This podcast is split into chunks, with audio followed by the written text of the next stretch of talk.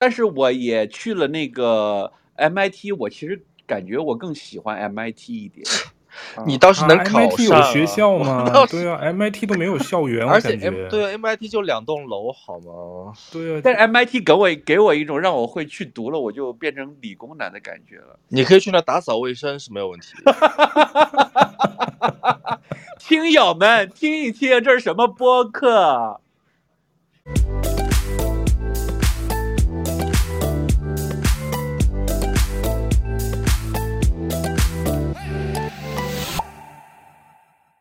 你好，欢迎收听豆瓣酱，这是一档跨越八个时区的闲聊节目。我是宙哥，还在葡萄牙，但是换到了里斯呃波尔图。大家好，这一期应该不属于跨越八个时区了吧？应该好几个时区了吧？跨越 我就没算，但是跟中国现在晚八个小时，跟加拿大，因为今天有嘉宾李怼怼也来一起跟我们聊天儿，呃，又差几个小时。哦，差七个小时。对，Hello，我刚起床。欢迎李队队，欢迎李老师，欢迎可爱的李老师。所以我们刚起床。对，我们三个人在不同的时时区。龙哥是晚上，我这现在是下午。李队队那是早上，所以我们跨了三个早上、中午、晚上三个不同的时区。嗯，有人在床上，有人马上就要上床，有人刚淋完雨回来。对对对，刚从海边淋完雨。因为我们上一期，如果你听的话，是周哥在里斯本旅游的时候，通过小红书找了网友，呃，Gardia 跟我跟我聊了一期他在葡萄牙的工作生活的一些好玩的故事。嗯、今天呢是我们三个人聊，还是跟旅行相关的一些话题。虽说只有我一个人仍在旅行，呃，但是我想让龙哥还有李怼怼跟我一起加入。呃，除了聊我。最近因为上一期的这个内容，我没有太聊我这次旅行的一些故事啊，还有小插曲，或者是小惊喜，嗯、呃，所以我们三个今天就聊一聊正在或者曾经好玩的一些旅游的故事。嗯，然后龙哥，因为现在今天听上去声音有点那个啥，有点有点颓，有点迷，有点颓废，是因为他又抱恙了。龙哥龙体欠安，欠安。让李怼怼，李怼怼，上次我不知道你们两个上次旅行是什么时候啊？李怼怼，上次见龙哥应该都是十三年前了吧？你见龙哥，但那不是旅行啊？是啊，是旅行啊。是我这辈子唯一见龙哥，加拿大路过香港。啊，对，然后那一次一共见龙哥大概二十五分钟，是在那个什么又来了，什么餐厅来着？翠华已经倒闭的翠华，翠华啊，翠华倒闭了吗？好像是倒闭了啊，My God，就没了，好像是没了，应该是我没。不会吧？原来曾经多火呀！我现在就是清，就是就是怎么说那么叫就是，就像清清晰可见，当时我们坐的位置在哪个位置，在二楼。楼梯口对对对，进门楼梯口的第一个位置，呃，龙哥坐在我对面，在那叽叽喳喳说别桌的，说别人桌，哎，你看他们怎么怎么，记得可清楚了。他穿的衣服我都记得，然后还背了个黑色的小皮包，就跟那种夜市那种老板背的包差不多。画面感，画面感，是夹在腋下的那种吗？不是，是背的，背在那个屁，就是吊在屁股后面那种。掉在屁股，对，我不知道是哪种。现在还有人背那样的包吗？他穿的西，他穿的那个衬衣什么的，穿的还挺正式，就是挺挺香港那种穿法。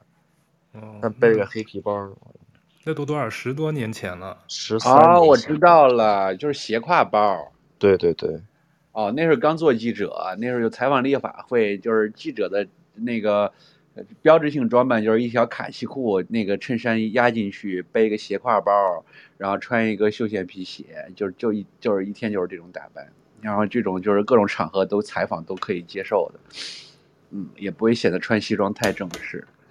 那个不是你当时在北京咱俩见面的时候，嗯、哦，那会儿你加了小皮包，那会儿在菲律宾了已经。对，那那时候在菲律宾了，对，嗯，那个就是当时那个小老板的那种派头。不一样，小老板为什么不是大老板？龙哥看起来不像大老板吧？不像不像小马仔吧？小马仔的老板，小老板。好吧，好了，我们言归正传，今天要聊的是舅哥的葡萄牙旅行，所以接下来这一个小时时间，我们来有请舅哥讲述。我们可以偷懒放，然后你就开始放空了，是吗？你的任务就完成了。没有，我是想说，刚才龙哥不瓜子开始抽烟。龙哥不，龙哥不是想大吗？你知道他只有一个地方大，你知道什么大吗？什么？肚子大，对，他只有肚子大。不是你们怎么说到这么大的话题？不要在微博里，不是在那个什么，不要在这个播客里边，呃，开车。你不是要当大老板吗？哦，那那是那是那是是很大啊，行就是大老板。对对对，那说回旅游，你这扯得太远了。那个。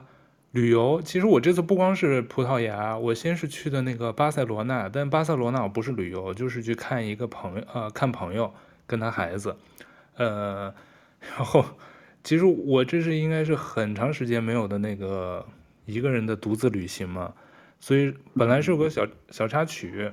天哪，你说到这个，我就想起，嗯，有有什么？我想着舅哥穿这个淡黄的长裙在欧洲的电车上。哈哈哈哈哈！的长裙，蓬松的头发，然后耳机里插着那个，呃，那个叫什么？插着那个随身听，然后播着那个陈绮贞。旅行的意义是什么？看了许多美景，然后撩一撩淡黄的长裙，蓬松的头发，哈哈哈哈哈！然后被雨淋湿了，拎着一双高跟鞋回到了酒店录播客。你是不是看我发给你的那个小视频 被那个啥了？在屋檐下躲雨的这个加拿大小公主，什 么乱七八糟的。因为因为我这次不是先去的那个巴塞罗那看朋友嘛，反正其实挺逗的，因为他是老外，呃，然后我住在他们家，当时我就说，哎，我想体验一下就是当地人的生活，所以就在巴塞罗那，我就没有住住外面，没有住酒店，住他们家，然后他们可能。前两年新买的，刚买的房子还不错，那种复式的那种那种房子，我住一层，然后他们家人住一层，然后中间我就跟他聊，因为巴塞罗那我之前去过一次，我就说我这次不用去什么知名旅游景点，我就说想感受一下你们巴塞罗那人过，因为我去的时候刚好赶上周末，我就说想感受一下你们巴塞罗那人周末都怎么着，因为他有个三岁的儿子非常可爱，所以我们就陪他去逛动物园啊。然后晚上去海边走一走，然后在海边餐厅吃个饭，然后还去什么，去超市什么的买面包买什么的，就是一个普通住在那儿的当地人的生活。然后最多的时候我听他讲，因为我是住在他们家的二层的那个客房，他那客房可能平时也没什么人住，然后他就跟我吐槽，他说啊，他说我那个，他说你别嫌弃我这个客房，他说这客房。不是很舒适，就是一个就是一张床，然后一点特别简单的，呃，什么小桌子，连桌子都没有，就应该说就放东西的一个储储物的东西。然后他就跟我说，他基本上现在来之前来过的，就是他或者她老公，她老公加拿大人，他们双方的父母都来过。他说，哎，我就不想把客房弄得太舒服，因为弄得太舒服的话，客人就想待着不想走了，太太舒太安逸了。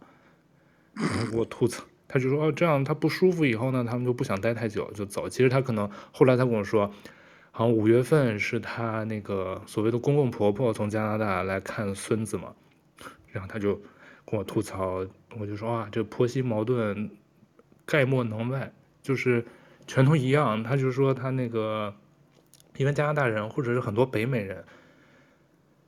就是跑到欧洲这么多好吃的好喝好玩的，他说他那公婆天天还要吃火鸡，吃牛肉，吃汉堡，他说也不愿意 open mind，他说也不愿意就是说尝试一下这么多当地的美食什么的，哪怕披萨都很好吃的，意大那个西班牙的，他 就说 特别，他反正嗯第二天就跟我那儿吐槽，然后她为了躲她那个公婆，中间还跟她老公带着孩子出去。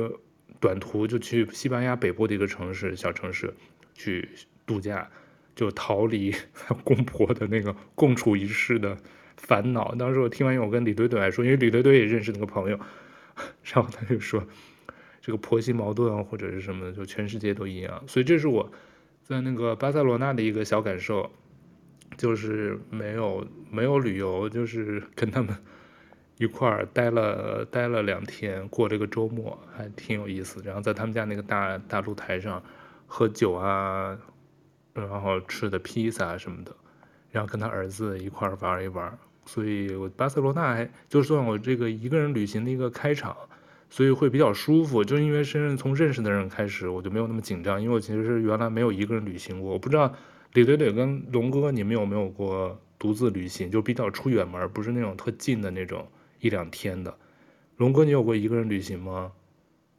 啊、呃，我大部分旅行都是一个人，就是我没有什么规划，所以很难临时约到朋友。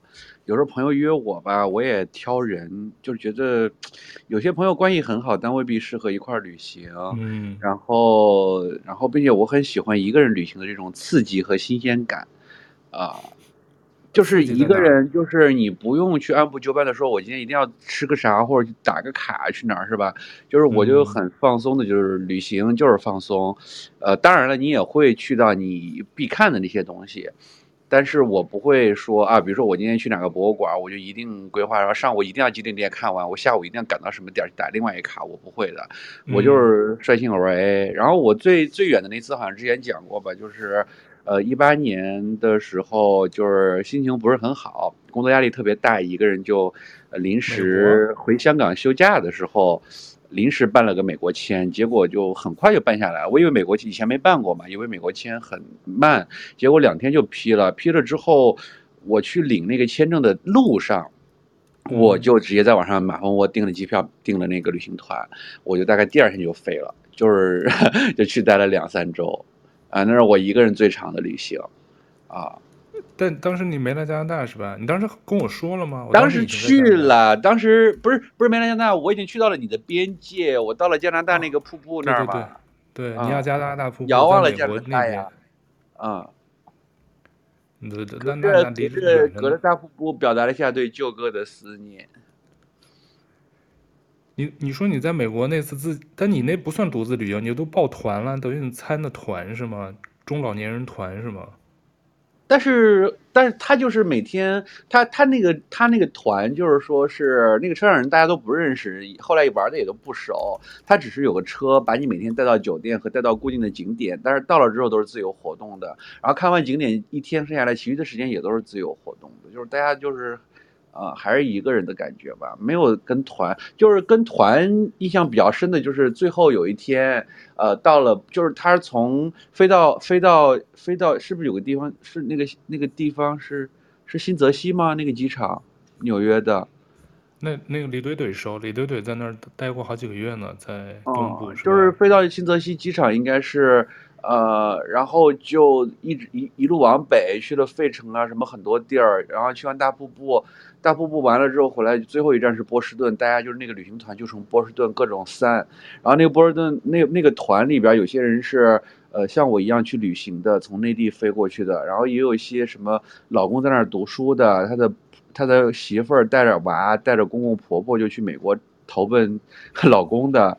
啊，反正各种都有吧。然后就最后一天，大概那个团二十个人不到，啊，没有二十个人，十十几个，就是大家坐一个小面包车，就一路。最后一天是在波士顿大家中国城吃了顿所谓的很好吃的波士顿龙虾，结果让我吃的巨失望，就是一点都不好吃，一个中餐馆。然后大家吃完那个拍了张照，大家又四散了。就是如果你要想回纽约，那个车可以把你载回纽约；如果你要是那个想去自己的行程或者回国，你也可以从波士顿直接飞，然后就。嗯嗯，就那次我是玩的是我人生中应该旅行是最尽兴、最心无旁骛、最开心的那一次。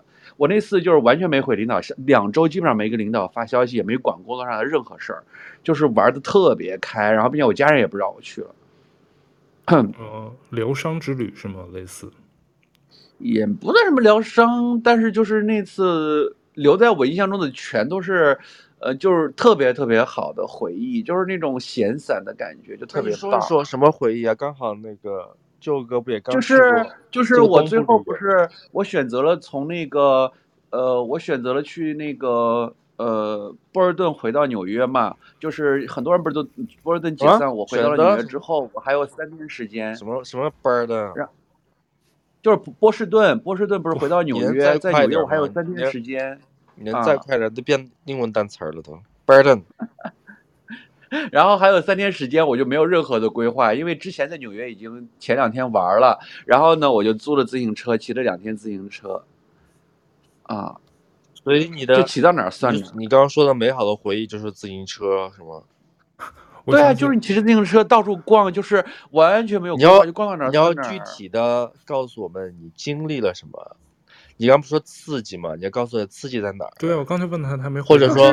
就是没有做任何攻略，晚上骑完自行车，然后晚上回到酒店稍微休息一会儿，然后就出来去酒吧喝酒，并且我也不知道哪里是那个，我也不知道哪里是那个酒吧街，就是看感觉走。嗯，当时唯一一点不好就是没有提前做一下就是 research，就是说看哪里治安不好，不是说那个那那个 downtown 还是哪里，不是说有些地方治安不好嘛？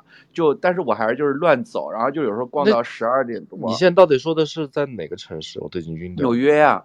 纽约，OK，然后呢？嗯，然后呃，印象还有一点比较深的就是，呃，去去到当时，呃，我当时在当时以前一个朋友是在菲律宾一个记者，他当时是离开了菲律宾去了新华社的纽约站，然后当时，然后我最最后一个临走前的晚上去找了他。我印象特别深，是因为新华社那个办公室是在时代广场，所以他就是你们经常看到那个，不是时代广场会放什么中国广告那个大广告牌儿，那个就是他们承包的，那个办公室就他们办公室在那个广告牌旁边儿，所以就是他们那个位置特别好，所以当天我们叫了个外卖，坐在新，因为新华社晚上去的，办公室也没人，我们就在那个靠着窗边看那个时代广场的夜景，就在那儿聊了一个晚上，还蛮蛮蛮蛮舒服的，七聊八聊的。所以最后是，所以最后是主要是这个新华社的朋友刺激了你，是吗？刺激是，那种刺激不是说一定有什么很刺激经历，那种刺激就是在那种，嗯、我觉得两两个两个星期不用管工作，不用接受任何外外来的干扰，就是心无旁骛的，就就是一个很纯粹的旅行，就那种感觉。今天龙哥，龙哥今天你是，今天真的是成语大爆发哎，一个劲儿都成语。你不是说我说成语的时候很性感吗？我哪说了呀？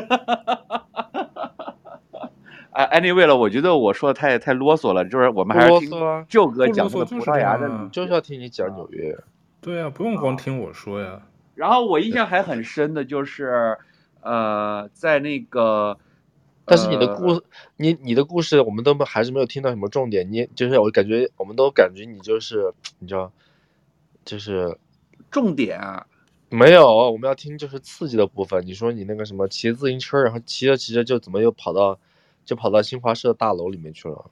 就是白天骑自行车就绕那个，他不是有个中央公园嘛，就在中央公园到处逛，嗯、然后一路骑到了哥大，嗯、然后去哥大里边转了一圈，嗯、然后当时还跑到了，当时就是傻了吧唧的就跑到了那个哥大的，就是当时这就是就是头脑发热，我就直接闯到了人家那个哥大的那个。呃，CIPA 那个学院的办公室，然后呢，进到办公室之后呢，也没有人拦我，没有人拦我之后，然后我就看了一个戏的那，啊，就是我直接敲开了一个门儿，然后我就看到是我想，就是原来不是有说过想去那边读书嘛，想读 MPA 专业，然后我当时就是看到那个门上挂了这个牌子，然后我就随便敲了一个门，结果没想到开门的居然是系主任，啊，所以呢，直接然后那系主任就说。那个系主任就说你来干嘛？然后啊，我就说我是过来旅行的，然后就刚好来你们学校看一看，然后就那个系主任还很 nice，然后坐下来就听了我的大概的简介。他说哦，他说如果是这样的话，他说我觉得你可能更适合去另外一个专业，就是可能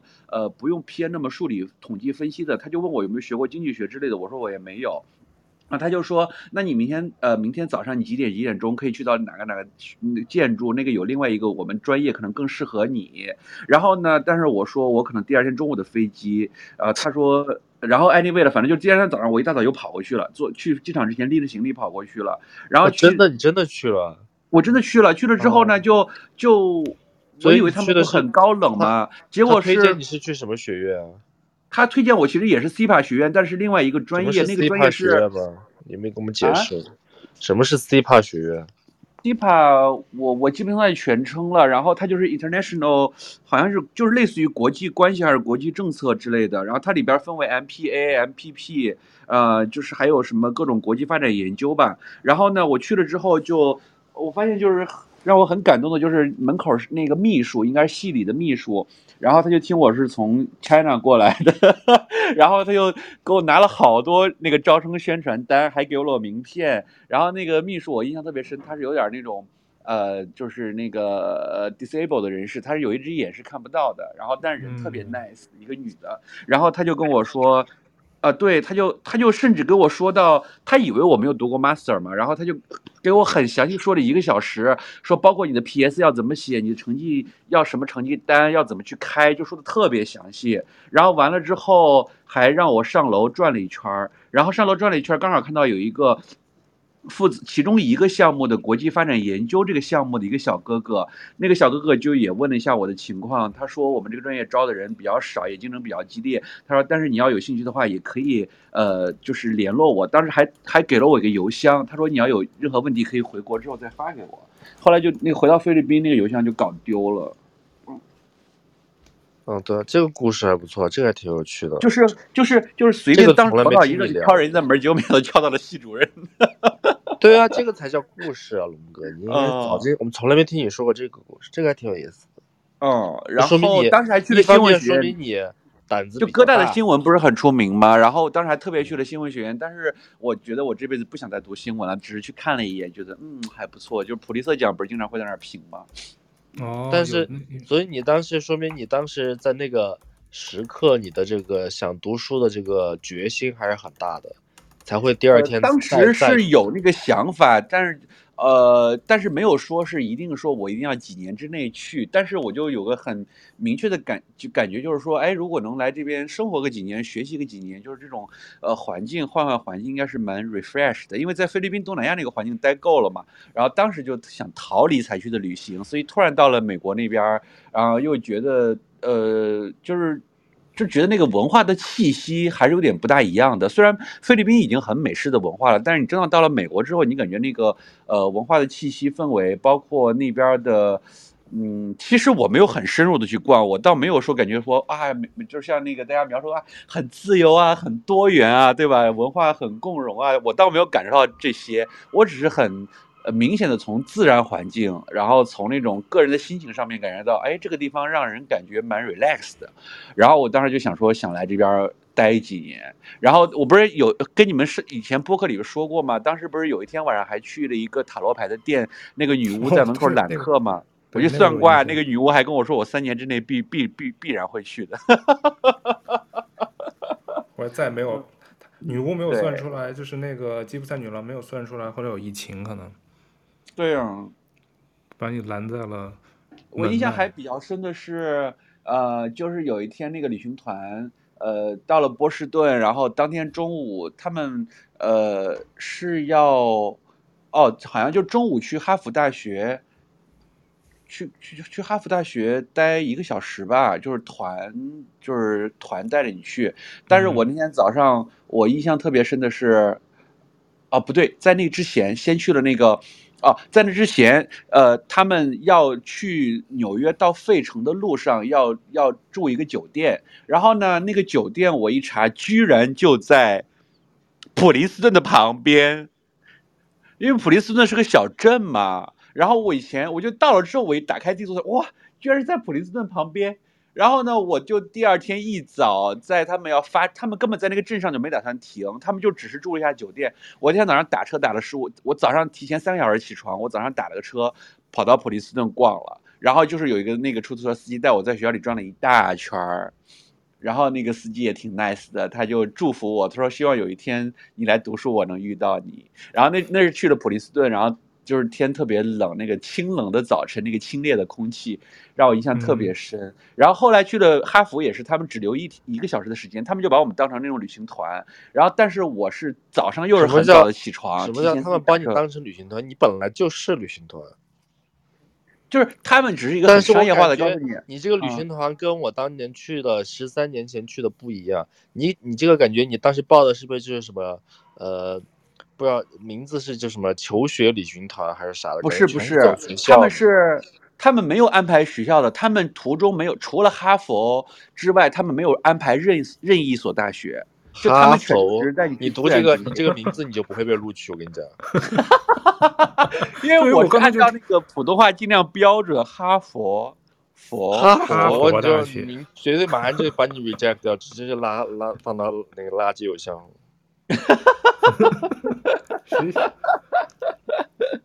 因为最近配音配多了，然后就对着读音还是比较纠结的。然后我就去哈佛，然后我就早上也是提前去逛，然后就逛了各种书店，逛了各种学院，呃，包括他的那个商学院，包括他的、那个。但是你是不是觉得？我觉得我个人去，我我去，就是你说这些我都去过嘛，我我还是觉得哈佛的那个学校是最漂亮的。对，但是但是但是我也去了那个 MIT，我其实感觉我更喜欢 MIT 一点。你倒是能考上、啊啊、MIT 有学校吗？对啊，MIT 都没有校园，而且 M 对啊，MIT 就两栋楼，好吗？对啊，但是 MIT 给我给我一种让我会去读了，我就变成理工男的感觉了。你可以去那打扫卫生是没有问题。听友们听一听，这是什么播客？我们要给听友们传递点正能量，就是展示我们相亲相爱的这种社会主义核心价值观。OK。但是我觉得你你当时的那个兴奋劲儿，没有他现在聊，你没觉得他那个当时的那些回忆都回来，他一下就兴奋。对对对，对对对，我就是说呀，但是他就没有在行动。对，其实我有感受到，他当时去，他其实是很渴望读书的，就是他其实当时就是那个不叫渴望吧，就是那种感觉能成的那个。就是那种期望值其实是是很高的，要不然他不会第二天坐飞机前再去一次那个哥伦比亚大学。对，真的是冒着迟到的危险，对，冒着赶不上航班的危险。对，当时他是非常期待，或者说对于这个这期望值是很高的，但是他可惜他刚是那种就这么十十光年又过去了。对啊，对，我所以前两天我一个记者就是在北京的一个。哦，就是我先说完，就是我前两天有个北京的记者朋友跟我说，他拿到了哥大的新闻学院的 offer。虽然我不喜欢新闻，但是他一直没有读 master，他一直在外面做记者。他拿到了哥大新闻的 offer，他居然要放弃掉，我真的是气死了。他为什么要放弃啊？是觉得没什么意思吗？因为他在央视的记者和呃这个 offer 之间要做出抉择，他要放弃到央视的那个很稳定的工作。嗯。但其实 partially 我理解，就是你哥大读新闻系，然后呢，他读完之后，他原来计划是他可以办停薪留职过去，就是类似于就是说不是不是没有懂我的意思，我的意思是说，就感觉这个虽然他是哥大，但是你读这个新闻学，感觉并不是说会帮你的工作有多大的晋升的可能性。他有点像 gap，就你不会去，你也没法去 CNN 上班。我的意思是说，你读完。你懂我意思吗？就是对于他而言，他已经在咱们国内最大的这种电视平台上锻炼过了。那你如果回国工作的话，这绝对还是最好的平台。就是说，对啊，所以就没有晋升啊，就各大没有帮助到他。但是他可能能会学到一些 人生、人生、人生不同的体验吧。比如说，他就会遇到你那个、嗯、那个秘书什么，还有那个系主任。没有，他跟我不是一个学院的，他是新闻学院的。朱舅哥，你听他的口气，好像一副他就已经是那个学院的，他只是在门口，他不是我们那个 CPA 学院的宣传单哎，我真的是服了，他都见不到那个系主任的。对，然后就是我。因为这个这个这个记者朋友，他经历其实已经很丰富了。他也是在东南亚驻过战，也去过东中战地、叙利亚什么很艰苦的打仗的战地，他都去过了。所以，呃，对于他而言的话，他现在更多的可能就是说想休息两年，调整一下身心，再回去重新投入工作。但是呢，其实以前是有很多记者是可以走这种类似于就是公派留学，你是可以停薪留职过去的。但是他今年央视好像没有这种名额了，所以就是他最后就只能二选一，要不就完全放弃掉工作去读书。读完书回来重新再找工作，呃，那你再重新进入到这个可能类似于这种事业单位，再就很难了。所以就是他就在犹豫了半天，最后还是选择了稳定的工作，因为他家人也接到北京了，他在北京也买了房，也稳定好。就是他驻外回来又他驻外了十年左右，回来也稳定了三四年了，所以他就纠结了半天，呃，就还是觉得要留在北京，所以我还是挺生气的，嗯。你就想把他那个，你想冒名顶替替他去读是吗？我就是想让他去经历经历吧。我觉得人生，但是我也觉得我也没办法说要强迫人家去做决定，冒那个风险，让人家离开人家的舒适区。因为他现在在北京的生活还蛮舒服的，你想工作也不算特别累，然后又最好的电视媒体平台，最大的这种中国电视媒体平台，呃，他的收入待遇也 OK，然后嗯，并且工作节奏是一点都比我们比我们香港真的是。真的千差万别，就是我们那个累的程度要比他可能累个七八倍都不止。我那个工作量和节奏的话，然后并且他有大把的闲暇的时间，可以在北京想干点自己想干的别的事儿啊，都可以的。就是他那个生活状态是已经是可以到了一个比较安逸的半退休的状态了啊。嗯。所以他要是放弃这个舒适圈，他要重新出来再找工作，还要再折腾个几年，未必能有他现在找的一个工作，未必能有他现在的这个这么稳定。所以我也觉得想想说，我也就不说那么多了。我只是说，换到是我的话，我还是会毫不犹豫的出会出去的。嗯，有可能你们俩现在情况不一样。但是那个龙哥他也就是说了说，别人是真的申请了，你连申请，人家至少拿到 offer 了，对，你都没有申过，你都没有。嘴巴说是最容易的。他至少八字有一撇儿，你那个龙哥，龙哥，顺便考你一下，啊、考你一句那个古诗词，就是“哦、纸上得来终觉浅”，下半句是什么？“纸上谈来终觉浅”，“纸上得来终觉浅”。哎，我只知道这一句。大半句，呃，要要想一想啊，“纸上谈来终觉浅”，“纸上得来终觉浅”，啊，对这句话，我觉得挺适合的。下半句。进行下下半句第一个字叫啥？绝，绝。嗯，你不是用成语吗？就成语。这句话就最这句话最适合你，啊、所以是啊，就是因为你，你知道为啥你拿你为啥你拿不到 offer 吗？就是因为你没有不知道下半句是什么。他只做了前半句，文化修养不够。对，你不是突然说成语？纸上得来终觉浅，句龙那个舅哥告诉他下半句。觉知此事要躬行啊！对，觉知此事要躬行啊！解释一下“觉知此事要躬行”的意思是什么，龙哥？对，你白话一下，事必躬亲呗。什么？事必亲为吧？对，事必躬亲，亲力亲为。对，实践出实践出真知啊。不，但不是亲力亲为的意思有差呀。这个意思应该是亲自实践吧？我觉得不是，决知要躬行，要躬行应该是就是就是对，应该就是每件事情都要去做，你做了才知道。纸上得来终觉浅，嘴嘴巴上说的最容易，就纸上谈兵还是不行的。对啊，对啊，这就是最适合你的这句话。那最后再问，你们知道这是谁的词吗？你刚从电脑搜的，有什么好说的？吧？你又不是真的知道。这我当然知道，这句话的吧？谁？明清的？谁？明星？哪个明星？明清时代的，是不是？哦，不知道哎，我不知道是谁啊。其实看来终觉浅，决知呃那个绝知此事要躬行，好像是那个。听起来很像什么？它不是一个，好像不是，是不是司马迁？它是一个类似《朱子家训》里头的。你不是搞得好像对唐诗宋词都很熟的样子，还一副反正 好像是谁的风格？不是，你就一听就不是那个，不是李白那个时代的呀什么的，因为他那个你们最好有这么高的文学造诣，都能。不是他，因为他不是五言绝句啊，五言绝句都出来，陆游的哦，陆游的，嗯。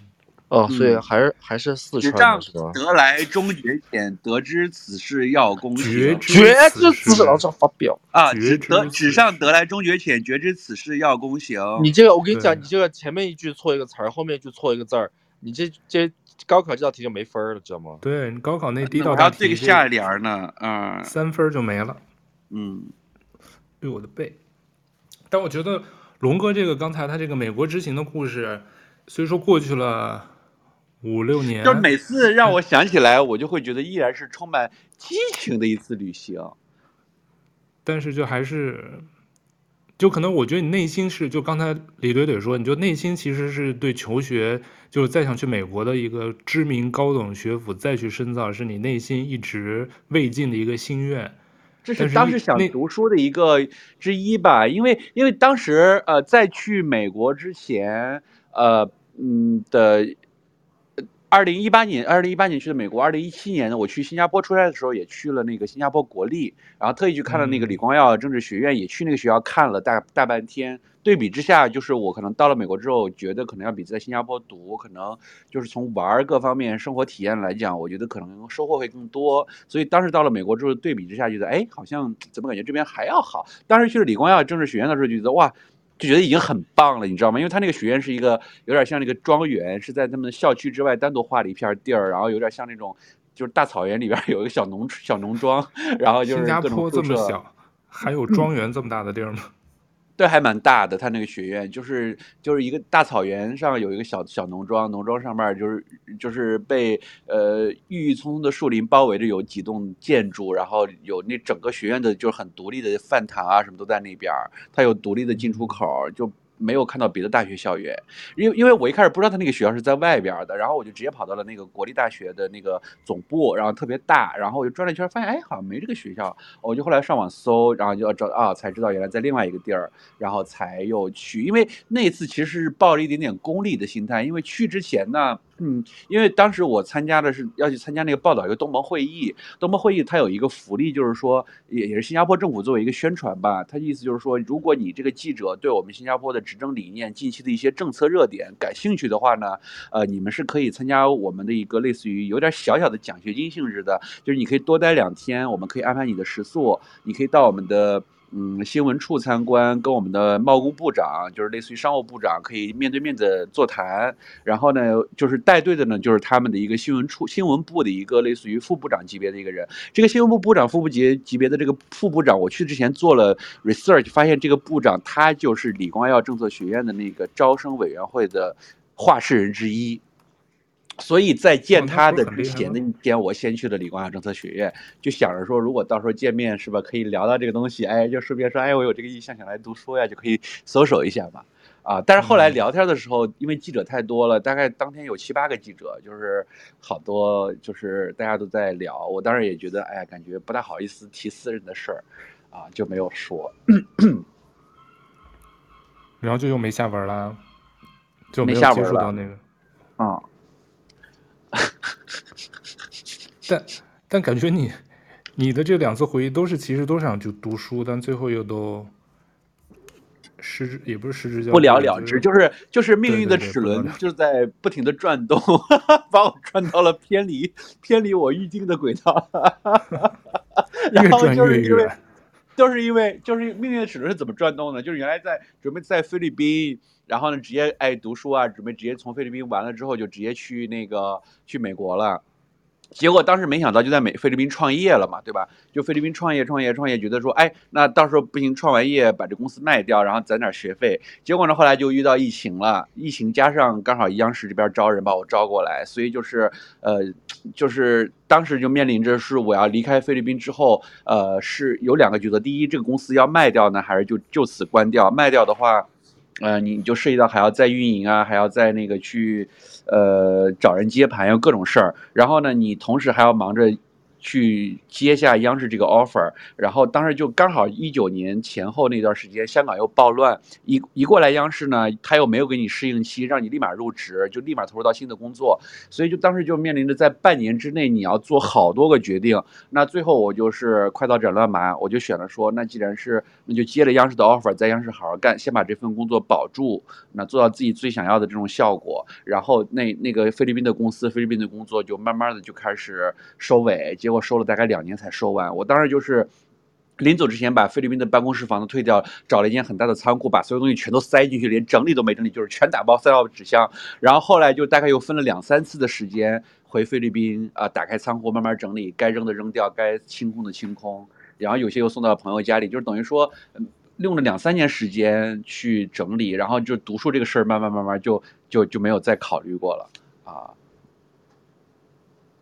然后现在你央视都离开了，最后也就。周哥，你该，你这真是顺着他说，该你说葡萄牙了，你这。对，我说。在就着他说他。他都快变成求学之旅的 故事了。啰嗦这么多，就是跟旅行好。不是，是他他聊的挺好的，但是我就说，你就该顺着往你那儿走呀。不，但我因为我的旅行那就跟龙哥完全不一样。龙哥他其实你瞧，他都是有一些小私心，他可能想做点别的事。不是，他不也聊了？他聊了他的刺激，你也聊一下你的葡萄牙的刺激啊？你不也对我葡我葡萄牙真没有没啥刺激。你不是也见到人了吗？对啊，他见到人，你不也见到人了吗？对，那就是上期的那个播客的内容嘛，就是跟澳门女生那卡地亚的那个线下播客。我觉得当时挺有意思的，就是。通过社交媒体找一个完全陌生、不认识的网友，然后只是要求他住在里斯本或者我现在待的这个波尔图这两个城市，然后线下，然后喜欢播客，就这么一个要求，嗯，就闲聊聊他自己的故事什么的。后来，如果你们听我上期的那个节目就知道，其实我跟他还算挺有缘分的。但是总体来说，除了这个，我我觉得是惊喜比较多吧，因为我虽说是爱书爱读书，但是不是最近读的很少。但是在葡萄牙来两个城市，分别去了他们两个特别特别的书店。我不知道像龙哥和李怼怼知不知道，他在里斯本有一个是世界上最古老的书店，我不知道你们听说过没有？就在里斯本。嗯，我不知道那个名字，但是你给我发照片的时候，我第一眼就认出来，那个上过国家地理杂志的。不不不，那是刚刚我刚才下午给你发，那是另外一个，那是世界最美书店，那是在波尔图，啊、所以我现在我等于去了两个书店，全是这个波尔图的。一会儿我说这是我特意要去的嘛，但是在那个里斯本的那个，我是当时在网上看到过有介绍，但是我没有特意的去说一定要去那个书店，我就说有空我再去。但是那天刚好是因为现在赶上这葡萄牙的雨季了，所以那天我在里斯本的时候。突然下午又下雨，我就说我想找个室内的什么咖啡馆或者什么什么去坐一下，所以我就沿着那个小街道在走，走着走着我就突然看到一个窗口，一个玻璃窗，窗户里有两个小男孩正在蹲在那儿，在那看书，在玩游戏。我说，哎，好像是个书店。我说那不错，我可以去这个书店里头去躲会儿雨，瞎晃一下。所以说可能都是葡语书，我也看不懂。然后我就接着又往前走了，可能五十米，然后突然看到橱窗上就是。有一个介绍，那是英文的，就是得了一个吉尼斯世界纪录的一个认证，它贴在玻璃上。我这一看，哦，我说这好像就是我上次看到的那个书店。它那个因为我也不太会发音，它就是书店，然后叫什么 Bertrand Bertrand，对对对，Bertrand 好像是这么一个书店。其实我就是无意间，它真是在街角，就是那个转角遇到的，所以我就一进去，它那个这个书店。号称是世界上运营时间最长的，一七三二年就开始运营了，所以快三百年的历史了。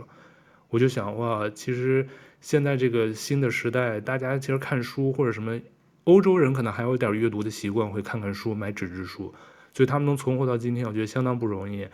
嗯，而且听说他在那个一七五五年，嗯，葡萄牙当时有次，哦，里斯本有次大地震，其实他这个书店当时也是损坏了。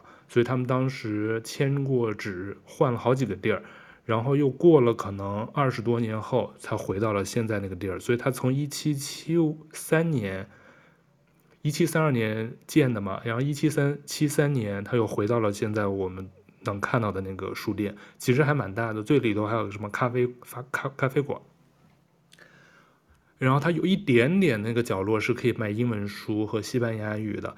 所以作为一个纪念，然后我就想支持那种现在还在运营中的这种古老的书店，所以我挑了一本英语书，买了一本。哎，你们知道我买的什么书吗？这是很难猜的，《金瓶梅》葡语版。李怼怼知道吗？嗯嗯，不知道啊。我就买了一本英文书，是那个乔治奥威尔的一本书。你们猜是乔治奥威尔的哪一本书？乔治奥威尔啊，对啊，因为他英文书选择也不多嘛。他龙哥，龙哥在想谁是乔治奥威尔？是不是那个一八八四？什么一八八四？你又提前了一百年？一九八四？对呀，对对对。你买了一九八四吗？一八八四是那个日本的作家吧？是不是？那是 E.Q. 八四，那是村上春树致敬乔治奥威尔一九八四写的一本科幻书，啊，也不算科幻吧，算是叫 E.Q. 八四。乔治奥威尔的一九八四，自由就是说二加一等于四。一九八四不就是龙哥出生那年吗？我这本书看了个开头，我我看我看到第几页了？中文版的我看到第四十九页。什么意思？加了一个书签和什么龙哥，你你不想让别人知道你是一九八四年出生的是吗？哈哈哈哈哈！没有，我我在我在我我从书架上拿下这本书，我看这本书，我当时，哇，我的天呐，我跟你讲，哥，我这本书还是在成品花了一百港币买的正版书，不是二手书。嗯，你知道？天呐，应该知道我在香港成品买过一本煲汤的书，也也是一百 多，疯了。就是上次没见到龙哥那次啊。而且是讲煲汤的，我真的疯了。年，对对对，在成品对李队，就是那次去香港没有见到龙哥那次啊。对啊，我就本来把就在那次去准备把，所以李队队就买了一本那个，就买了一本如何杀完人之后要碎尸煲汤。不是，我是把本来要请龙哥吃翠华的钱拿来买书了，反正我想，反正这个钱也带不走，就把它花掉吧。留在当地，留在香港。对。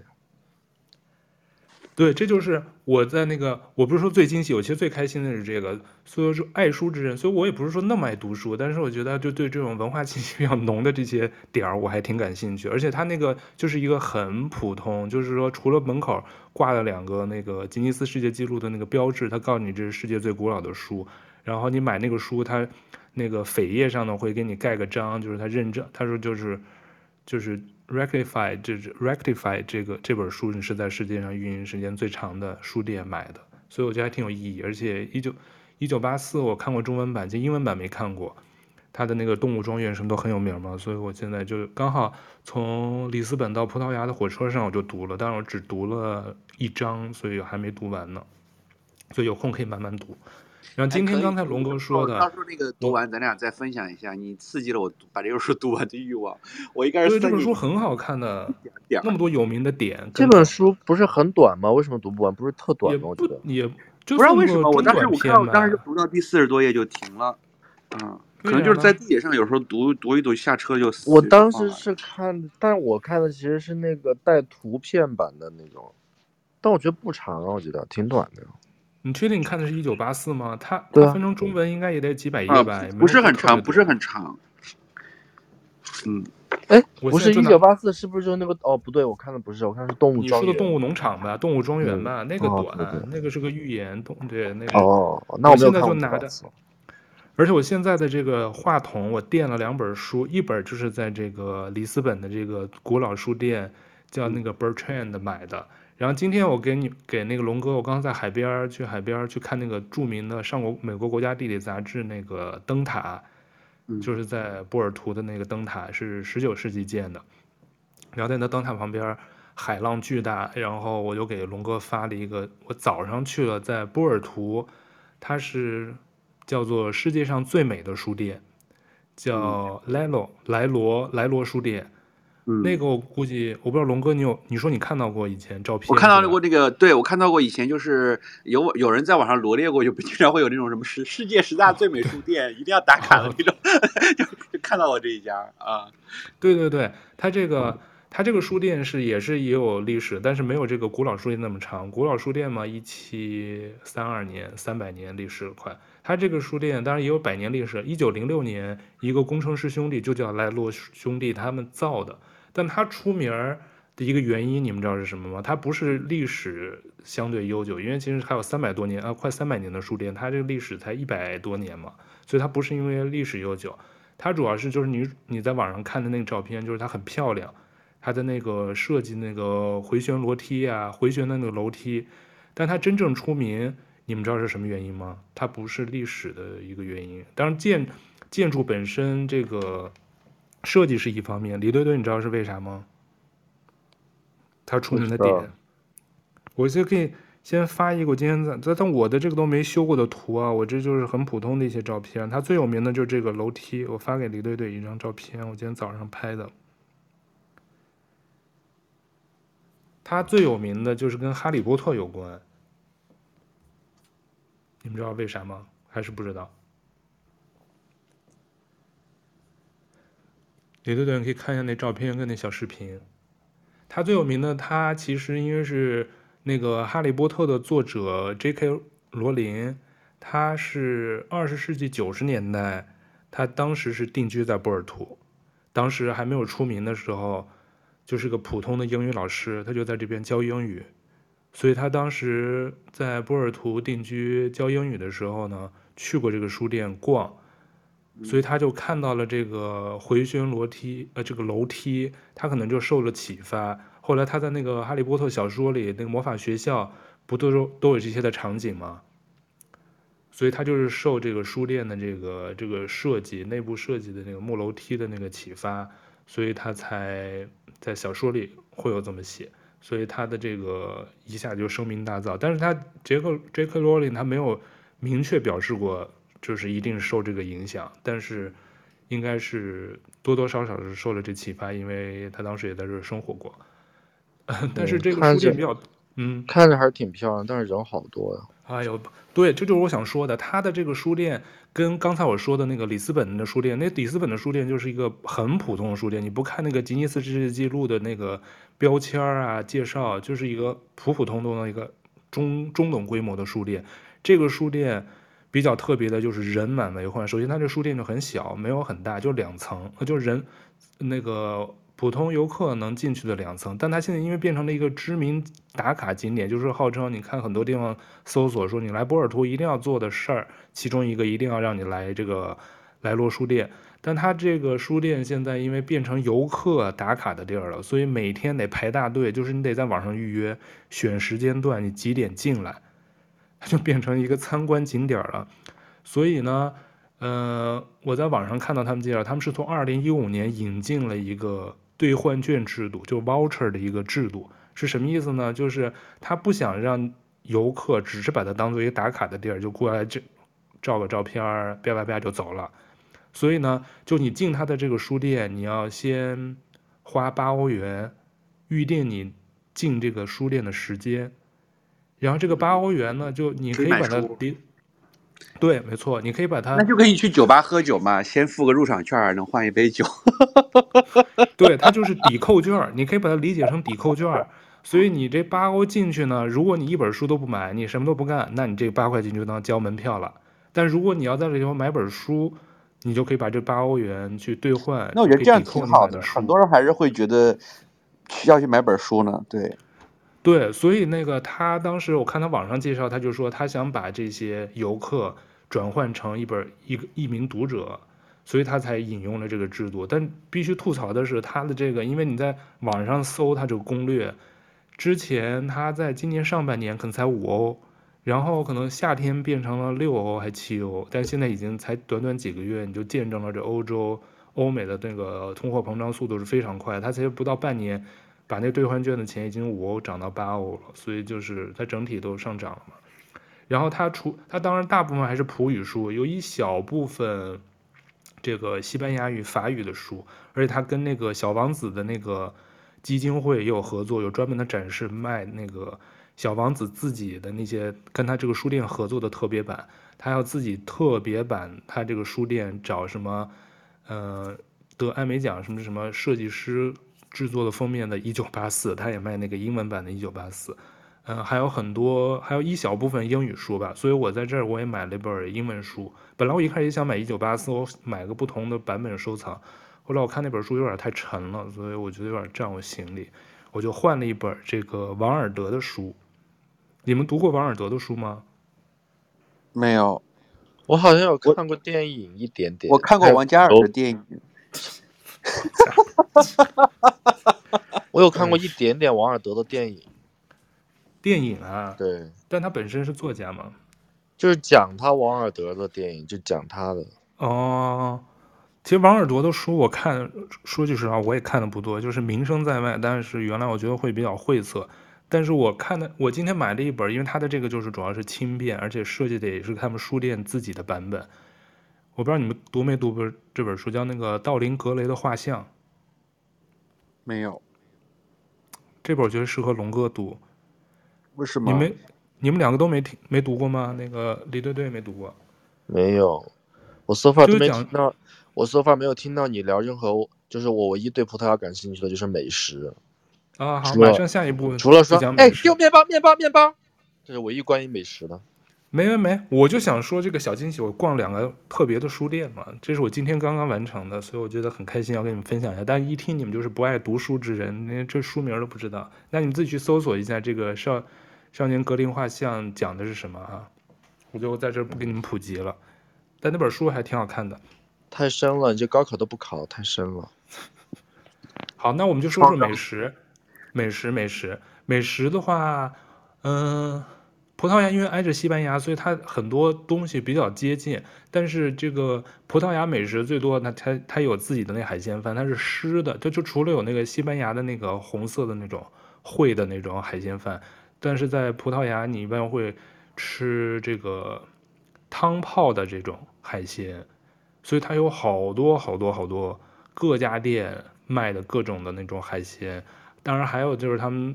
这儿的人特别爱吃鳕鱼，所以有鳕鱼做的那种煎鳕鱼啊，还有什么烩的。昨天我晚上吃的是那种番茄烩的那种鳕鱼，都挺都挺好吃的。然后还配配他们这儿的，除了在波尔图最有名是波尔图的那个葡萄酒，他们还有种叫绿酒，但它不是那个那那酒本身不是绿色，它应该我我觉得是不是绿葡萄还是什么做的？我可能说错了，我我没问他们那个。绿酒是什么样？反正翻成英中文啊，就翻成中文就是绿酒，所以他们的酒也很好。但是我因为这个气候的原因，我可能不去他那个什么酒庄游了。就是他他在河的对岸，在波尔图，他是有可以那种酒庄的那种旅游，有点像李队队咱们知道的那种加拿大去温哥华那边的那种酒庄的游是类似的。嗯嗯，但。美食的话，因为我自己一个人旅游，其实吃的话，我吃的就是 葡萄牙最重要的是什么？是什么？蛋挞呀！哦，蛋挞，因为我那个 蛋挞都不说。上一期不，因为我上一期跟那个嘉宾 Guardian，我们聊了很多蛋挞的内容了。哦。所以对，因为你们没听，所以你们会觉得。我可能略过了一部分，因为那样的话，我就讲会有点重复了。我那里头，嗯、那个嘉宾也介绍很多澳门的葡式蛋挞跟这儿的葡式蛋挞的区别，还有我们吃过的一些。我就讲，我上次那那个舅哥去之前，我就跟他说，因为我当时我其实当时在 Booking 上边有有好多葡萄牙的同事，就好几个嘛，嗯、葡萄牙同事。然后当时去多伦多出差，多伦多办公室他们说，哎，今天我们买了那个蛋挞，你去吃。我说蛋挞，我说我好想吃葡式蛋挞，我当时就觉得这想象中是跟我们去澳门吃的一模一样，哇，好好吃，又又大又又脆，然后又香，那个奶香味又重，巨，我说太爽了，我去吃，然后一吃，完全不是，完全不是澳门的那个蛋挞，就是它就是一个甜的东西，就是一个甜点，就是就是比较像老外说的 tart，就是它里面比较，嗯、反正就是跟。正常我们理解的那种在国内吃的蛋挞完全不一样，这是我在多伦多吃的，但是是葡萄牙人在买的多伦多葡萄牙人开的蛋挞店。哦，有没有艳遇？没有任何艳遇，因为我没有去酒吧，每天都是背这个包去些什么热门的景点儿所谓，或者就在街上狂奔，因为他经常会。天好一会儿会儿，然后马上就下雨，一直就打着伞在那东奔西跑的。然后他都是那种爬坡路特别多嘛，哦、就低着头在那爬坡。灰姑娘都要营造这种很狼狈的场景，才会在那一刻遇到那个王子的时候，才会显得很 发光。还没到，因为还没到十二点，我都已经上床 睡觉了。我这两天终于。白早上喝咖啡，晚上也凑勉强能睡着了。之前前两天都不是我之前说都，呃，两三点都没睡着。哎呦，高跟鞋都踩断了。那你你来真得穿那个运动鞋。它这块儿，我基本上带了三双鞋，我天天只穿一双运动鞋，而且再加上下雨，你只能穿一双防雨的运动鞋。我还带了一双运动鞋都。会有点带孔的那种都不行，因为它会下雨，那个会你整个的脚啊袜子会全湿的。哦，对，因为它全是坡嘛，它这个坡特别多。然后现在如果你是夏天来，可能会最好的季节，因为现在十月就慢慢它的秋天。它我听今天打车那司机说，就是他们的雨雨水会比较多，相对，所以每天都会下一会儿，然后停一停，然后又再下。所以把你的把你的嘴巴 离麦克风远一丢丢，要不然会跟之前录的声音有点差别。哦，全是那个喷喷的那个，不是声音有点大。哦，嗯，我刚才就说呀，然后舅哥说你们就别管我怎么录了，因为我放不到书上，我就这么举着吧，因为我不知道他那耳机，刚才我就连不上了。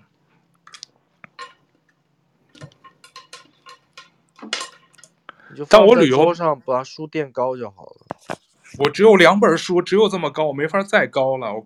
它不高，是低的。然后我不说话，你不要再跟我纠结。我说话就不可以，龙哥说，龙哥说就行了。没有，我就是离嘴巴远点嘛，我没法垫。我已经刚才都跟你说，我垫的书再加话筒，你们才听得可以。现在没有话筒了，这个垫高它就是有没有那么高，就两本书的高度能有多高？人还是得撅下来说话的。要不你们又觉得太远，我听不到我的声儿。现在，啊，那你说话的时候声音稍微小一点就行，啊，就正常，正不要那么用力就好了。哦，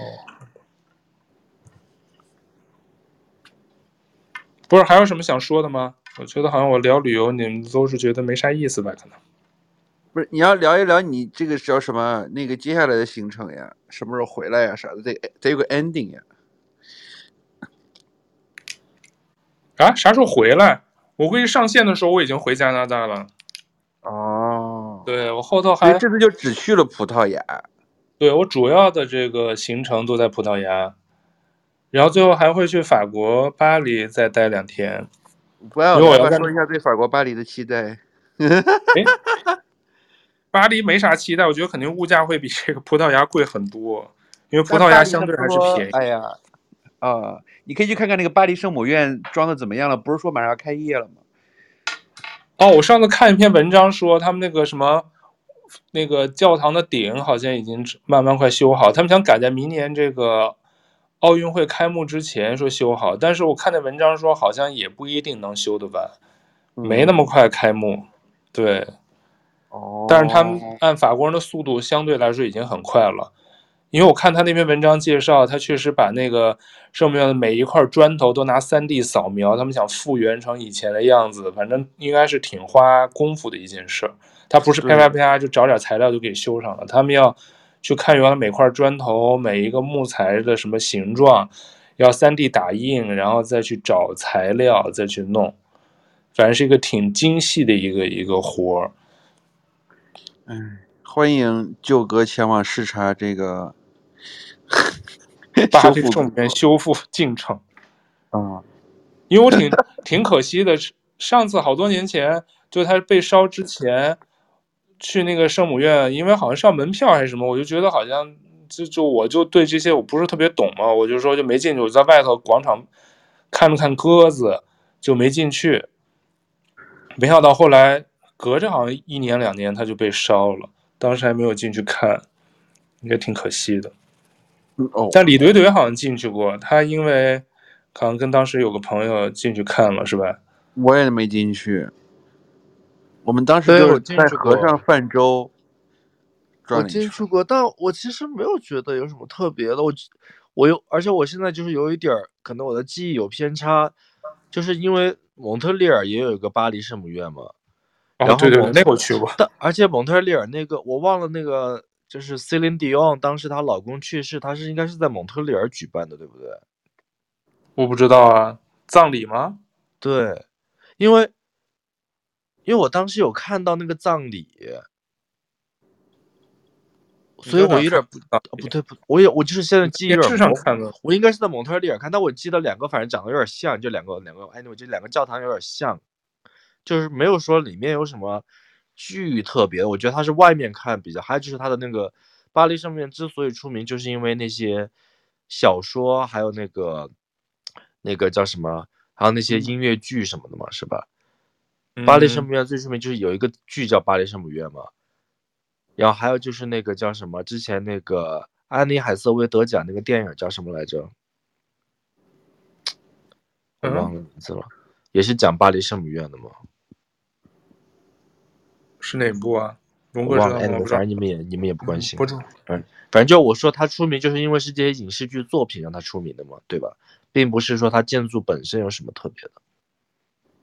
那我觉得他建筑，那可能我们很多人都是因为他的这些，对啊，可能是其他的巴黎圣母院的那个钟楼怪人啊什么，可能都受那个影响。但但我不知道他对法国人的意义有多大，可能对法国人来说，可能意义就是跟我，我记得当时哦，我可能记混了，所以当时我在那儿的时候，巴黎圣当时是有一个特别，就是因为他毕竟有名嘛，就是当时刚好有一个什么名人的，就是在那儿就是办那个仪式，所以当时我们就看到好多人在那儿拍照什么的。然后，所以可能就是有对于他们那些真的有钱人的话，他们会在那儿办一些仪式啊什么的，可能婚礼或者是葬礼这样。嗯，对，就是就是这种这种教堂，我不知道是不是排期很难排，还是很贵。反正我看到在，我觉得普通人应该都约不上吧。你没有那些关系，根本不可能让你去。对，就是我在香港也好，还有就是菲律宾看到这种就是比较知名一点的教堂举办婚礼的，一般都是大家族，嗯，就是有钱人吧，看起来。我从来没有看到那种小型的婚礼在。其实马尼拉那个教堂，我觉得我个人更推荐我跟舅哥去的那个梵蒂冈的。梵蒂冈是真的挺震撼的，哦、太漂亮了。对，对，而且你进去，你就会看它里面都不像那些普通的教堂都不管你什么，里面就像不知道龙哥没有去过，龙哥去过吗？没有吧？龙哥，你说什么？我说你去过梵蒂冈吗？梵蒂冈没去过啊。嗯，你去那儿最特别，你知道是啥吗？他那儿就像军训一样，他进去就会让你快，别说话，安静，你知道吗？嗯，特严格，就什么拍照、说话都不行。他真的就是非常的繁荣、繁文缛节那些东西。哦。但是就它的整个里面确实是，就毕竟是这个宗教的圣地嘛，确实不一样，还是挺值得去的，非常推荐大家去梵蒂冈。但那个，但我见过教皇哦。你见过啊？我见过教皇本人啊，离我也就大概十几米远。所以呢，我我也见过，我还见过陈晓东呢。什么陈晓东？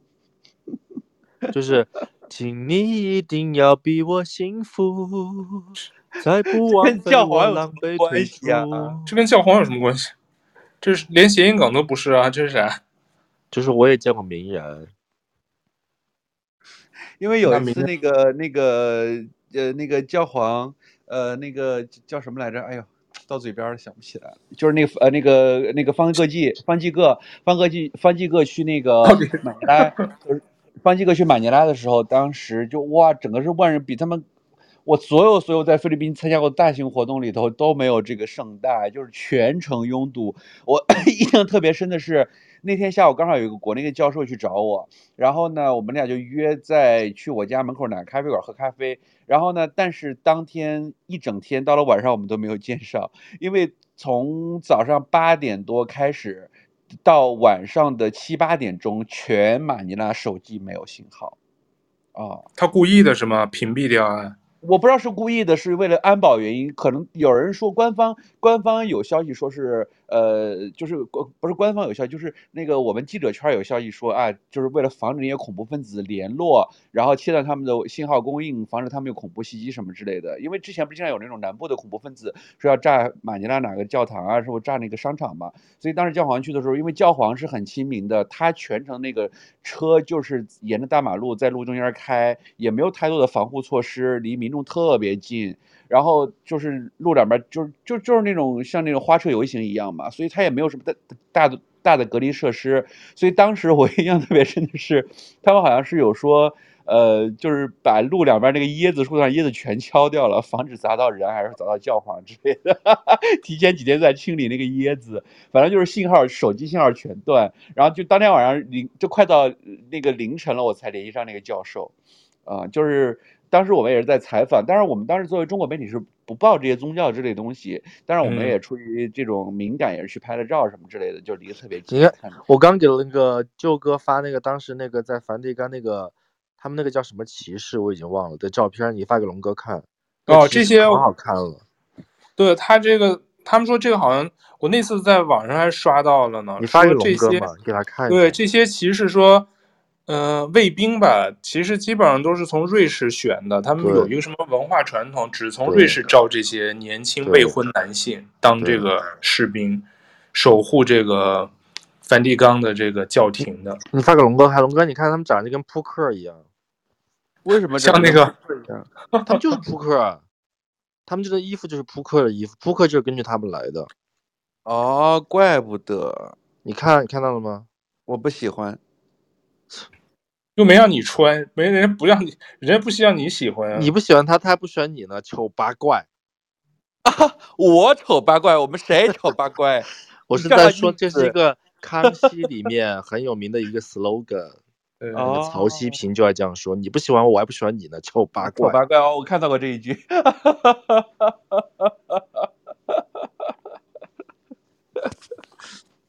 你看那衣服是很酷的，好多人去就要拍这个，他们这些卫士。是的，拍照蛮好看的，蛮 colorful，让我穿我是不会穿。你到时候穿得进去啊？你以为它是松紧的呀？你肯定穿不进去。而且而且我跟你讲，龙哥你要记住，胖的人不能穿条纹，穿条纹更显胖。胖的人可以穿竖条纹，OK？况且我不是胖的人。你是什么人？所以我们给了一些胖子一些建议。你是什么？你是告诉你是什么人？我现在是身材正常，有一点点中年发福小肚子的，但是有胸肌的人。你有胸肌？Of course，龙哥已经练了有两年了，好不好？你有鸡胸吗？胸肌。现在龙哥就是呃，网上那个流行叫什么脂包肌，就是就是脂肪包着肌肉的，就是脂包肌。脂包肌，你是老你是老外啊？你是？你 对。刚才哈佛大学也也念不顺，就是对于我的母校，我有一种近乡情怯的感觉，就是读起来有点，you know。好了好了，你看今天舅哥最后也没讲他的葡萄牙旅游，讲了讲了讲了讲了，呃，没有，我就觉得你们好像也没有太大的兴趣，就除了聊了个蛋挞，因为然后我们。你看，我聊书店，你们也不感兴趣。你自己聊的时候，你就要有激情，叫那激情四射的感觉。对，我讲我的最喜欢的两个书店，你完全是哎，这高考也不考，对这些书也不感兴趣。这是我最，我今天上午刚逛完那个莱罗书店，然后给你们讲。虽说我不是哈利波特迷，但是哈利波特迷应该你应该说你一定要去啊！你应该说下你第一次这种全程下雨的旅游的感觉。但我没觉得全程下雨有什么特别之处，就反正就是一直在雨中呗。我没有觉得那个，就是也没有很狼狈，但是就是它旅游的一部分。你赶上它这个雨季或者早期的雨季，它就是这样子。因为我今天去那个最著名的他们的这个灯塔，就刚才跟说，就是来回来录播客之前，那个司机还跟我说，他啊，他说现在。因为看灯塔的那块儿都被那些大水泥桩子已经挡上了。他们说，因为秋冬天是比较危险的，一般不让人靠近，所以只能稍微远点儿把镜头拉大。但是灯塔能看见，但是你要照相，其实离着稍微有点远。他说，因为雨季也不是什么知名灯塔吧，是吧？没什么。不，他那个灯塔是上过美国国家地理杂志封面的，啊、因为它那个浪特别大。哦。它最，所以它特点就是浪大。不不不，它出名因为。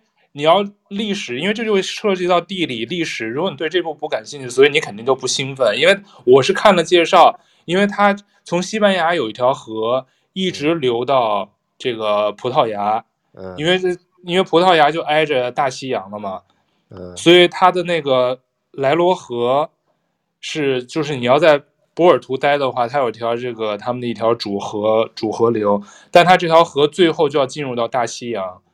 它这个灯塔的位置就是在它这个莱罗河的边界，从西班牙流流经到葡萄牙，再从葡萄牙最后它就汇聚到了这个大西洋里头，在这个灯塔的位置就是在它这个交界处，所以它的那个从河到海大洋之间的这个浪是特别特别大的，嗯，所以它就是一个，所以它这个叫猫，所以就还是特点就还是浪大呗，就跟去那个什么。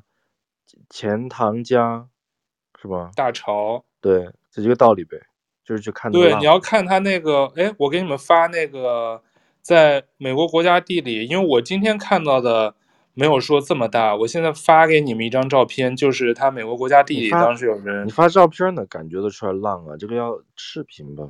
不，但你看这照片就已经很震撼了。就是你知道，你可以想象，因为都去过海边嘛，你大概就能想象它这浪得有多大。我今天看到的就已经觉得挺大。你知道它这张照片，我看的就是这个灯塔。这个是你拍的吗？这个不是夸张的。是啊，因为我今天看就是我刚才前期给你们拍的，酷的。是啊，它这个，所以它现在完全是不让你靠近的，它已经从那个。远处可能四百米开外就拿那个水泥大桩子全都，但是你有看到这样的景象吗？应该没有。没没没，我看了没有这么大，我就肉眼看的，我觉得已经蛮大，但是看完这张照片，我才知道哦，那这才是真正最大的浪。好奇的点是，那它这个灯塔怎么人怎么能上去呢？我我不知道它这灯塔还有没有用，因为我下下午去的，我不知道它是不是还在运营，只是说它这灯塔的历史 是十九世纪建起来的。我觉得他就算没有运营，他怎么也得维护吧，怎么也得去看一看有没有要断了。那肯定有人维护啊，你游客他也不会天天去维护。这么大的浪根本上不去啊。对啊，但他肯定会有一个相相对应的吧，他都存在。对啊，都存在一两百年了，所以肯定平时是有人。是挺酷的，看着。对，但这个是一三年照的，十年前的。哦。对，所以它就是洋。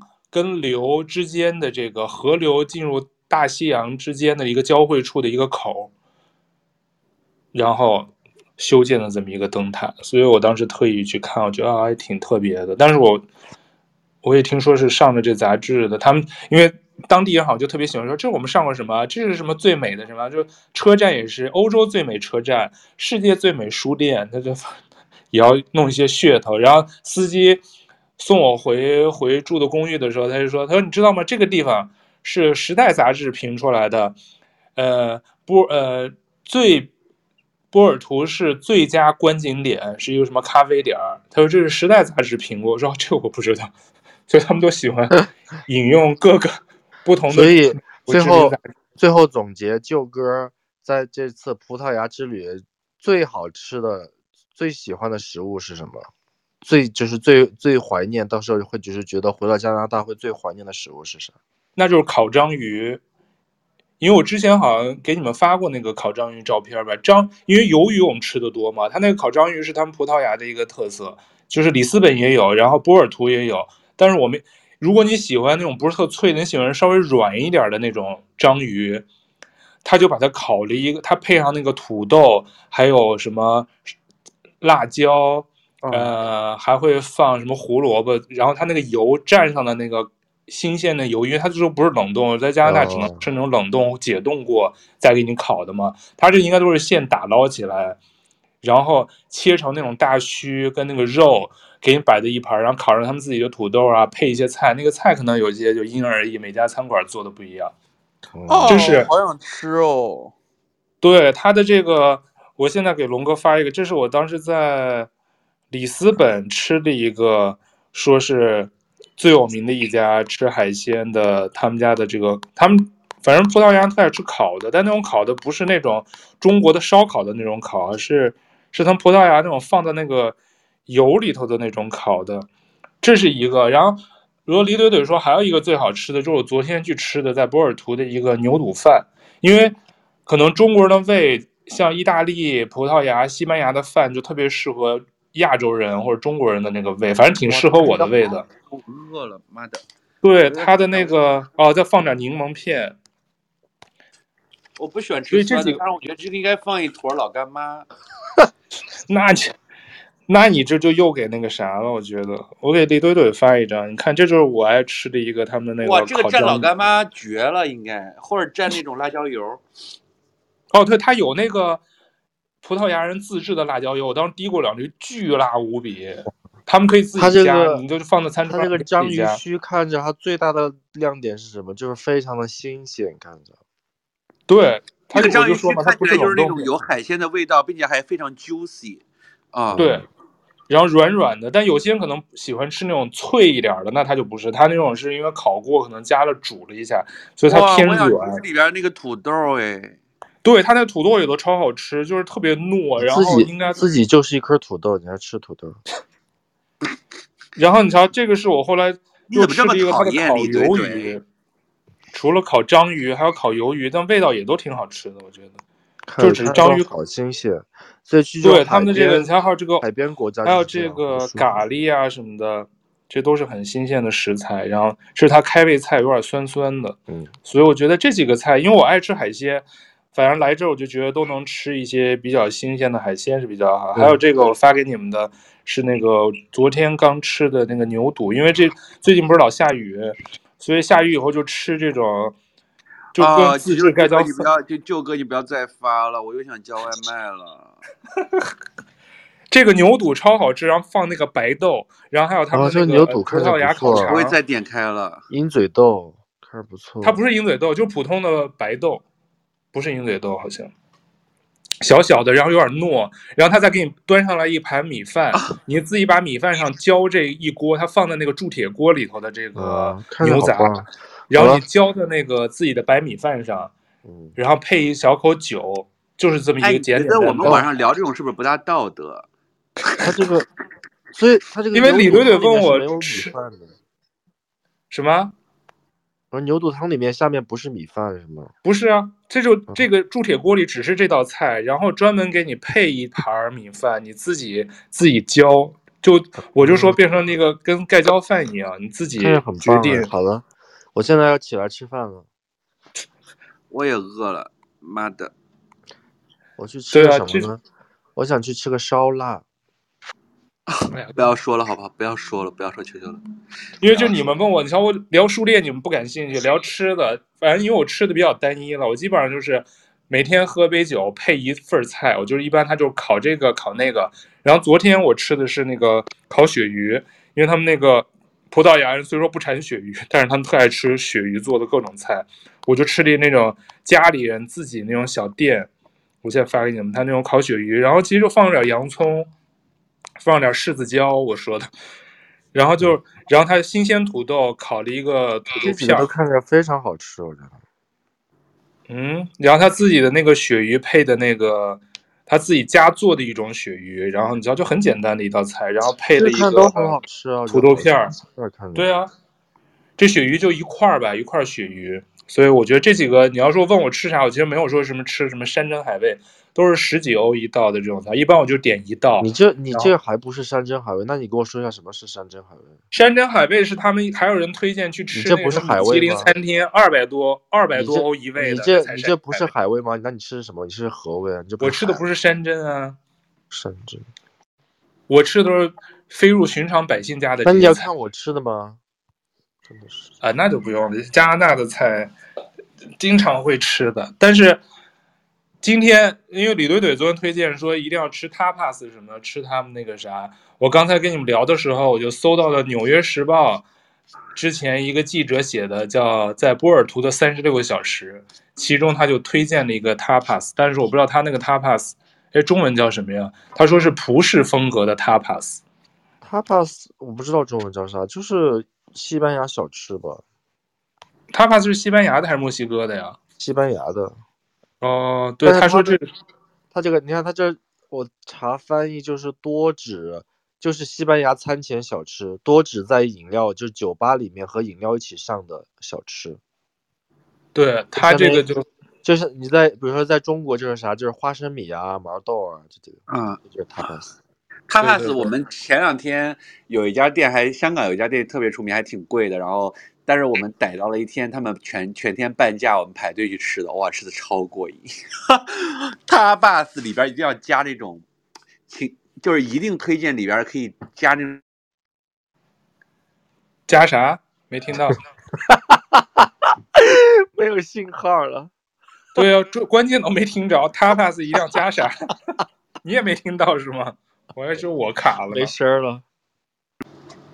哎，加啥？没听到，在最重要的就没了啊！我的声音断了吗？对呀、啊，你就说一定要加，一定要加，然后就没有了。然后最重要、啊，我断线了吗？现在能听到吗？现在能听到了。就一定要加，就是它那个饼是软软的，就是里边一定要加，一定要加那个里边是脆的，炸的脆的东西，就那个口感简直绝了。就炸的鱼啊，或者炸的鸡啊，或者炸的那个。虾啊，就是那个脆脆的那种东西，哇，那个口感是最棒啊！哦，然后我每次都想带老干妈，我就觉得差一丢丢老干妈就完美。呃，tapas 其实好多，它一般都是一个柜子里面有好多，就是如果是那种最传统的那种，就不是那种高级餐厅的，最传统它就是有一个柜子，就是让你自己去选，就像我们买凉菜一样，像中国的。然后真的就像凉菜，其实凉菜就是下酒菜嘛，然后你自己选你要吃哪，他就舀给你，就是那样的，还挺好的。什么土豆啊什么的都有，挺好吃的。对啊，那反正都聊过了，最后就是我这也是刚了解，因为我刚来葡萄牙的时候，就是在里斯本，他们好多地方，我那天还跟李怼怼说呢，就是有好多燕子，就是我们中国飞入寻常百姓家那燕子，呃，我就最后想考考你们，你知道为什么？葡萄牙人喜欢把燕子作为他们的一个主要装饰物吗？你居然吃燕子？不是吃的，装饰装饰。哦，为什么喜欢把燕子当他们家装饰？是吗？不是当他们家，就他们我去的那个商店啊，卖那些东西的，卖纪不是纪念品，就是他们会卖一些小燕子的瓷器，嗯、因为他们这块陶瓷也是他们挺有名的。嗯但他们会拿燕子作为一个一种装饰，他们比如墙上全是那种黑色的燕子当装饰。嗯，你想，我给你们一提示，就葡萄牙是个航海。不是你的问题是什么？我都没听到。我就是他们为什么要把燕子作为一个主要的装饰放在家里头，或者是图案吧？因为我猜，因为他们喜欢穿花衣服。什么小燕子穿花衣是吗？对。龙哥知道吗？怎么啦？知道啥？又没听，燕子我都说三遍了，这个知道呀？你说知道燕子啥？我说为什么喜欢把燕子当装饰跟图案？这不是很正常吗？燕子鸟嘛？咱们中国经常用各种鸟来装，孔雀呀、喜鹊呀，是吧？啊，那是农村，我就是葡萄牙的。为为什么法国不弄燕子弄鸡？啊，然后呢？葡萄牙喜欢用燕子，对。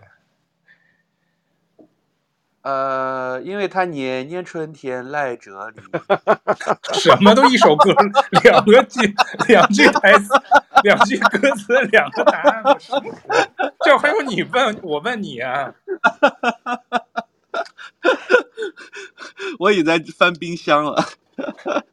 来来，我给你们，你瞧，教你们小知识、冷知识的时候，你们不要不爱学习，因为。因为我刚刚提示你们，我说葡萄牙是个航海国家嘛，就靠海的嘛，所以他们就是就觉得跟中国人的寓意很像，就是希望盼着你安全归来，就是燕归来的那种感觉。哦，因为他们都要经常出海，所以他们家里都会放这个。当然这是以前的传统，可能现在没什么航海啊。啊？他们应该供妈祖 啊？那是澳门。最后再给你们一个，再再多送你们一个小知识，就是天妇罗 （tempura），你们知道吧？日本人最爱做的那个，嗯，那个其实也是从葡萄牙传过去的，就是他们原来早期的时候，那个大航海四处全球出出行啊，传教士什么的，嗯，所以他们其实天妇罗是葡萄牙商人带去日本的，把那个蔬菜油炸的，哦，因为在海上吃这样吃不方便。我还觉，所以我觉得特奇怪啊，我在。我还没看到啊，至少我没怎么看到他们餐桌上放这个，很神奇。是不是带到日本，发现日本人看那你应该一会儿他们不做了？应应该一会儿点一个试试。我没有看到，可能会不会酒吧里有卖？就是小餐馆里我，我我菜单上都没都看到哎。但我只是听说，他们其实他们烹饪食谱中出现过，比如煎炸吧，可能或煎炸是跟他们相关。然后 tempura 可能就是在日本发扬光大。还有最后就是他们这块软木特别多，软木做的各种东西，因为他们的软木产量就是那个葡萄酒上的那软木塞。葡萄牙是世界上最大的这个生产国，占这个全球一半以上都是从他们这儿出口的，所以他们有些有一些小杯垫子啊什么的都是拿那软木做的。那个好像不是所有的国家都能做得了，就是会生生长那样的树，就那种软木的那种树。那个好像是桉树吧。我觉得具体是什么树我倒不知道，他们反正是一种树木，对，我不知道它那个产自于什么树，我记得好像是桉树，嗯，所以我觉得挺神奇的，而且葡萄牙你知道吗？它其实就是你看那地图，原来我来之前我都不知道，我就知道它挨着西班牙，它其实就是西班牙边上的一个小缺缺。就是葡萄牙的地儿，所以它的那个国土面积很小很小，就是可居住的陆地只有百分之五，剩下百分之九十五全是水啊，全是海洋，全是大西洋什么的，都归在他们国土里，但是都是没法没法住的。大概就是一些好玩的一些有意思。好的，我要起来吃东西了。啊，然后我要去，但是超级让我烦的是我的烟抽味。刚好一个人要准备吃夜宵，一个人准备去吃早点，我是准备去吃晚饭了。聊完这个，但是我们中间只有一个人会长胖。什么？什么？我们中间只有一个人会长。恶毒的诅咒吗？因为你是，因为你是那个，因为你是一些诅咒你，因为你是夜宵啊，夜宵才长胖，我们是正餐啊。哈，我吃的这块很小的一小罐罐头。什么罐头？你最好 let's let's see，明天来 let's see，看你是不是只吃了这个罐头，好不好？哼哼哼，好的，好。哎呦，我们这个，哎，我也不知道，我这聊旅游是不是你们想听的这种 这种旅游？重在聊天，对，重在聊天啊，对对对，然后又带入了一把那个龙哥早期的这个古早记忆。希望你也就是要亲力亲为吧，不要光纸上谈兵，或者至少安排一场下一次的旅行，嗯、不管是哪儿。我跟你讲，你现在就再考他一遍那个那个他的愿望。你们想象不到我家现在有什么吃的，我那天特意去菜市场买的。现在吗？嗯，那个那个豆子吧，我的也不是最爱，但是我觉得挺好吃的东西。哦，你你河南烩面啊？不是，就是可以直接剥了壳就能吃的。蚕豆？不是，蚕，不是高蛋白有营养并且物美价廉。甲鱼？不是，剥开可以吃的。嗯，我们河南人都会生吃的，但很多地方都是生吃的。花生啊？不是，剥开松花蛋。什么？松花蛋生吃？怎么生吃啊？当然生吃了。松花蛋不就是把外边那层泥那个泥土的壳敲开之后，把它剥了，稍微洗一下，切一下凉拌嘛。我的妈！穿在里边不都是那个凉拌皮蛋都这么做的？我不知道啊，这玩意儿还能直接吃啊？你，你这样吃会不会会不会铅中毒啊？不是，你们你们吃这个凉拌皮蛋，它就是生的呀。是啊，但是不会像你但我不会生吃啊，不会像你这样滚。不是凉拌皮蛋，它只不过加了调料而已。我这个只是没加调料而已。但是你是滚着吃啊？什么叫滚着吃啊？就是就是就是整个就像吃是就是像吃白煮鸡蛋那样吃。对啊，很好吃啊。这样你会不会铅中毒？我担心你。那你吃凉拌的就不会铅中毒了吗？但但凉拌你不会说一个就是吃的量不会这么大。我的意思是。我就吃一两个无所谓吧，我特爱吃这个，并且是我发现到了南方，我发现根本但是基本上没有吃到过黄色心儿的，全都是那种绿色心儿的。流心的嘛，就是流心的嘛。不是流心的，是绿色的。我们河南老家那边都是全都是黄色，特好看。但是我我还是觉得这单吃它，如果你没有调料的话，它会那个铅味真的好重啊。没有啊，很好吃啊。哇，我没法接受。我想起我之前看见有人真是揣鸭蛋在书包里头，就是没事当零食剥出来吃。鸭蛋还好，但我觉得皮蛋好咸，纯吃有点那什么，我受不了。没有没有，你们尝一下，尤其是上次你们买到了那个，嗯、呃，